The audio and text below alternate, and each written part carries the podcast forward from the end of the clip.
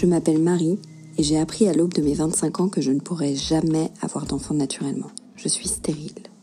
Six ans après, je vous retrouve avec Sur le FIV, le podcast dédié à la procréation médicalement assistée. Car oui, l'infertilité touche de nombreux couples mais reste aujourd'hui un sujet tabou. Pour avoir un enfant, nombreux sont celles et ceux à se lancer dans un véritable parcours du combattant. Un protocole long et éprouvant qui remue souvent le couple et son entourage. Alors pour comprendre et lever le voile sur des histoires souvent gardées dans le secret, nous allons à travers les épisodes de Sur le FIV retracer le quotidien de couples en PMA. Mais pas que. Nous nous intéresserons aussi à leurs familles, à leurs amis et aux professionnels de santé qui accompagnent jour après jour ces couples vers leur petit miracle.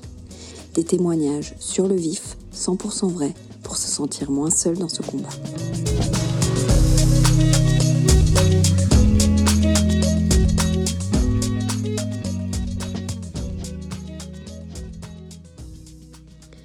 Ce week-end, c'est la fête des grands-mères. Et elles sont nombreuses, les mamans de Pémette, à espérer qu'un jour, nos bébés miracles les appelleront mamie. C'est pourquoi j'ai décidé aujourd'hui, dans ce sixième épisode de Sur le FIV, le podcast, de donner la parole à l'une d'entre elles pour essayer de comprendre par quels sentiments nos mamans peuvent passer quand elles voient leur fille ne pas réussir à donner la vie. C'est Brigitte, maman de Lara, alias Lara Happy Yoga, qui a accepté avec douceur, sagesse et beaucoup de bienveillance de témoigner et de se livrer à cœur ouvert. Je vous souhaite une très belle écoute. Moi, je m'appelle Brigitte, j'ai 63 ans. Euh, je suis donc maman de Lara. Ma fille euh, a 37 ans. C'est une personne très lumineuse, très attentionnée, bienveillante. Euh, pour moi, c'est la lumière de ma vie. Et je suis triste et si vous voulez, euh, oui, très triste de qu'elle puisse pas, pas pour qu'elle n'y arrive pas. Voilà, mhm. voilà. Et ça, ça me. Comment vous l'avez appris? Vous l'avez appris immédiatement? Elle vous en a parlé tout de suite ou vous l'avez appris un peu tardivement? Oh, je pense qu'elle m'a dit de, suite. Hein. D'accord. Parce que ça fait combien de temps qu'elle est en parcours, Lara, déjà? Ben, ça va faire, elle avait 30 ans hein, qu'elle a commencé. Ouais, donc ça fait 7 ans. Oui, oui, oui, tout à fait. Et comment vous avez vécu justement cette rentrée en PMA quand elle vous en a parlé, etc. Quel a été votre premier sentiment? Ben, J'ai beaucoup culpabilisé de, du fait que son vœu le plus cher euh, ne pouvait pas être exaucé de suite. Ça me perturbe énormément qu'elle puisse pas s'épanouir dans cette joie-là. Mais bon, elle a tellement de ressources, de, de bienveillance pour les autres que, en fait, euh, elle se génère là-dedans. Quels ont été les premiers mots que vous lui avez dit au moment où vous avez appris que leur couple n'y arrivait pas, en fait, que le bébé n'arrivait pas? J'ai essayé d'être positive, positive dans le sens où qu'il fallait que qu'ils y croient, quoi, être le plus positif possible. Vous avez essayé de ne pas leur communiquer potentiellement des appréhensions, des doutes, etc., d'être concentré sur le fait que ça allait marcher, etc. Voilà, j'ai essayé tout au moins. Et, et aujourd'hui, comment vous vous positionnez justement vis-à-vis du parcours de votre fille? Est-ce que vous êtes plutôt dans la demande de savoir où elle en est, quels sont les examens qu'elle doit faire, etc., ou vous êtes plutôt dans l'attente qu'elle vous en parle? Euh, Je suis plutôt dans l'attente qu'elle m'en parle. Je ne mets pas du je, je veux pas lui mettre du tout la pression. C'est bien. Non, non, non, je veux pas lui dire euh, est-ce que tu as fait ci, ça. Non, non, du tout. Non, non. Euh, c'est son choix de vie. Elle va à son rythme. Euh, S'il doit emporter des rendez-vous, c'est pas grave. Euh, je lui dis d'écouter son corps, d'écouter son cœur. Et puis, si ça doit se faire, ça se fera. Est-ce que vous vous sentez Clara, elle est plutôt du genre à tout vous dire ou vous sentez qu'elle garde des choses pour elle? Je pense qu'elle me dit beaucoup de choses, beaucoup de choses. Vous voyez oui, oui. Et, vous, ça vous fait du bien de savoir où elle en est Ah, ben bien sûr, ça me rassure. Quoique je suis toujours inquiète parce que euh, moi, ça m'a fait mal dans ma chair étant donné que euh, elle a souffert, quoi. Elle a souffert dans sa chair. Et justement, vous avez trouvé qu'elle a changé, votre fille, depuis le début du parcours? Elle est peut-être encore plus bienveillante qu'elle était avant. elle, a, elle a réussi à transformer euh, le négatif en positif. Tout à fait. Tout à fait. Elle s'est déjà transformée elle-même euh, et, il me semble qu'elle apporte encore plus de choses aux autres. Et vous lui avez trouvé de nouvelles qualités? Il y a des, des forces que vous lui avez découvertes que vous ne lui soupçonniez pas? Ben écoutez, déjà elle était très courageuse, mais là je trouve qu'elle est de plus en plus courageuse, bienveillante, comme je vous disais tout à l'heure, euh, et elle est lumineuse.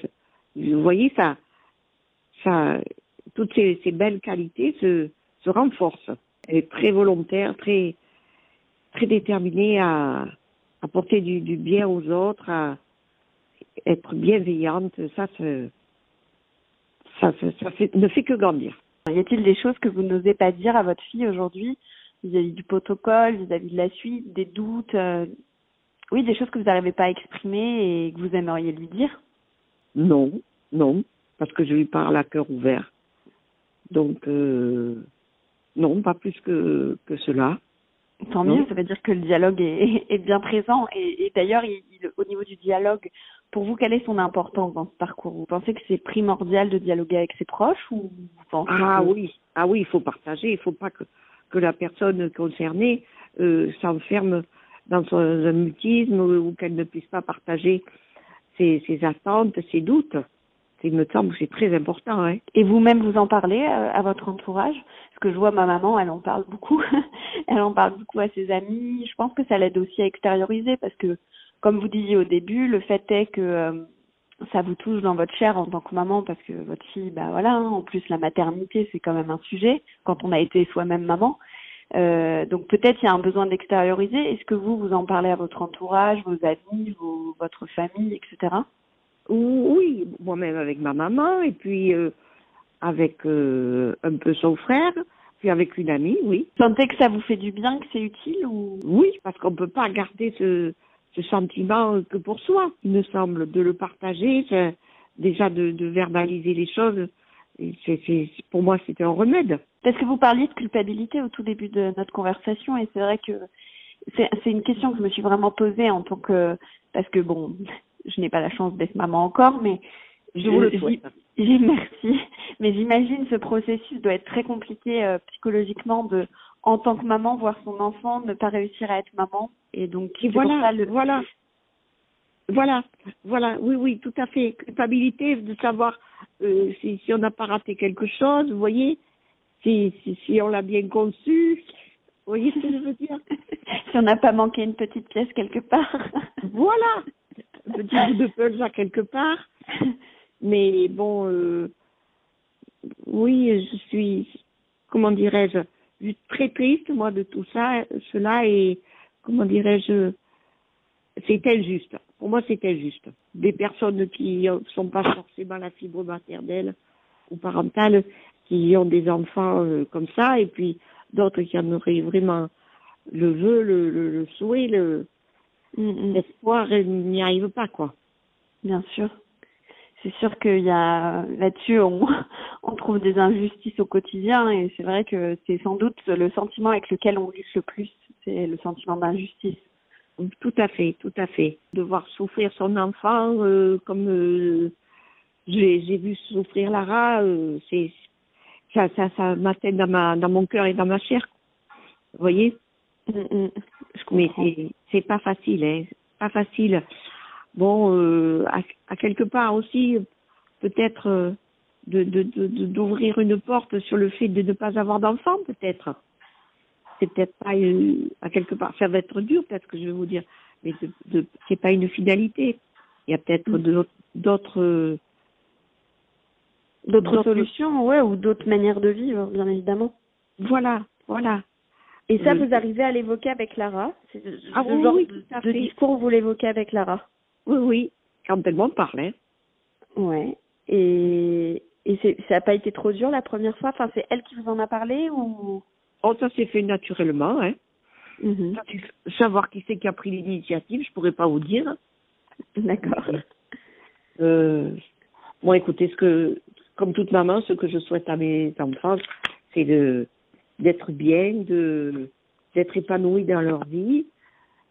Bon, euh, que ça passe ou non par des enfants, ça après, euh, c'est pas évident. Euh, Moi-même, j'ai j'ai mis cinq ans avant d'avoir Lara. Ah, d'accord, ok. Donc, et vous êtes passé par un protocole médical ou naturellement? Il doit être un blocage dans la tête, je sais pas. D'accord, mais ça arrive aussi. Hein. Non, mais c'est pour ça que je comprends un, un petit peu, quoi, on va dire.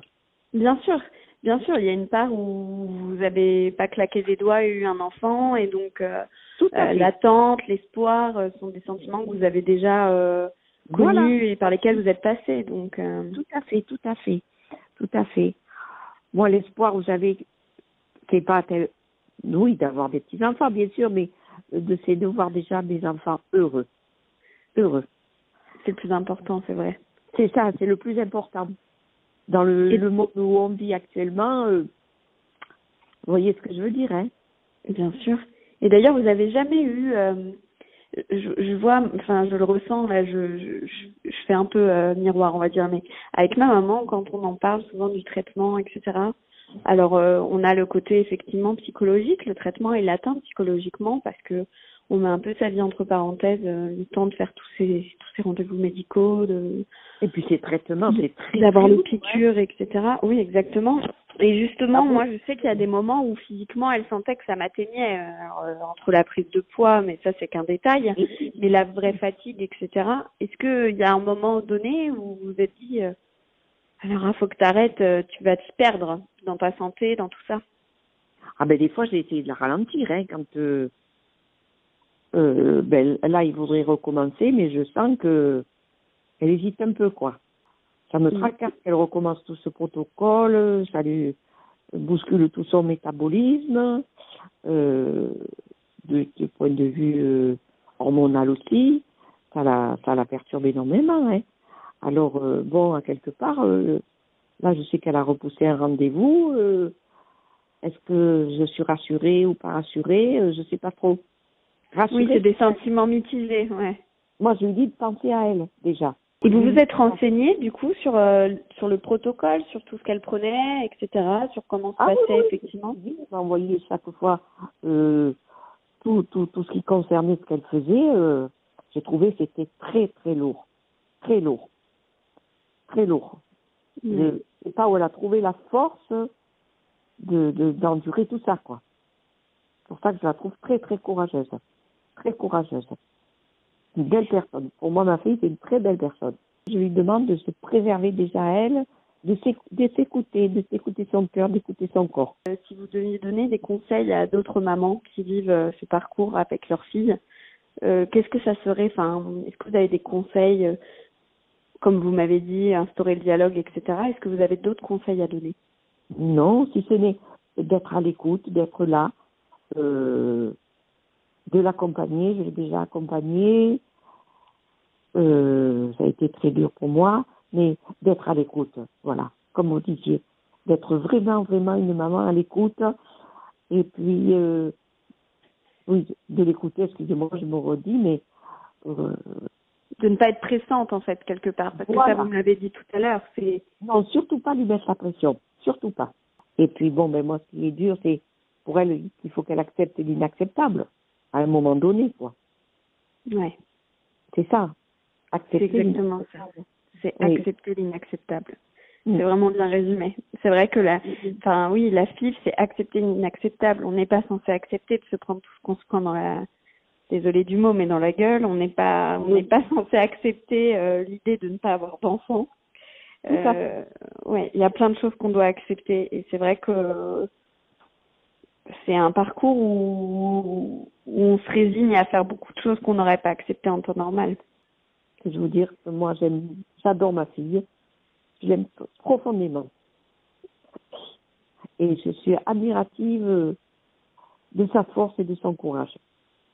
Eh ben, c'est une belle conclusion.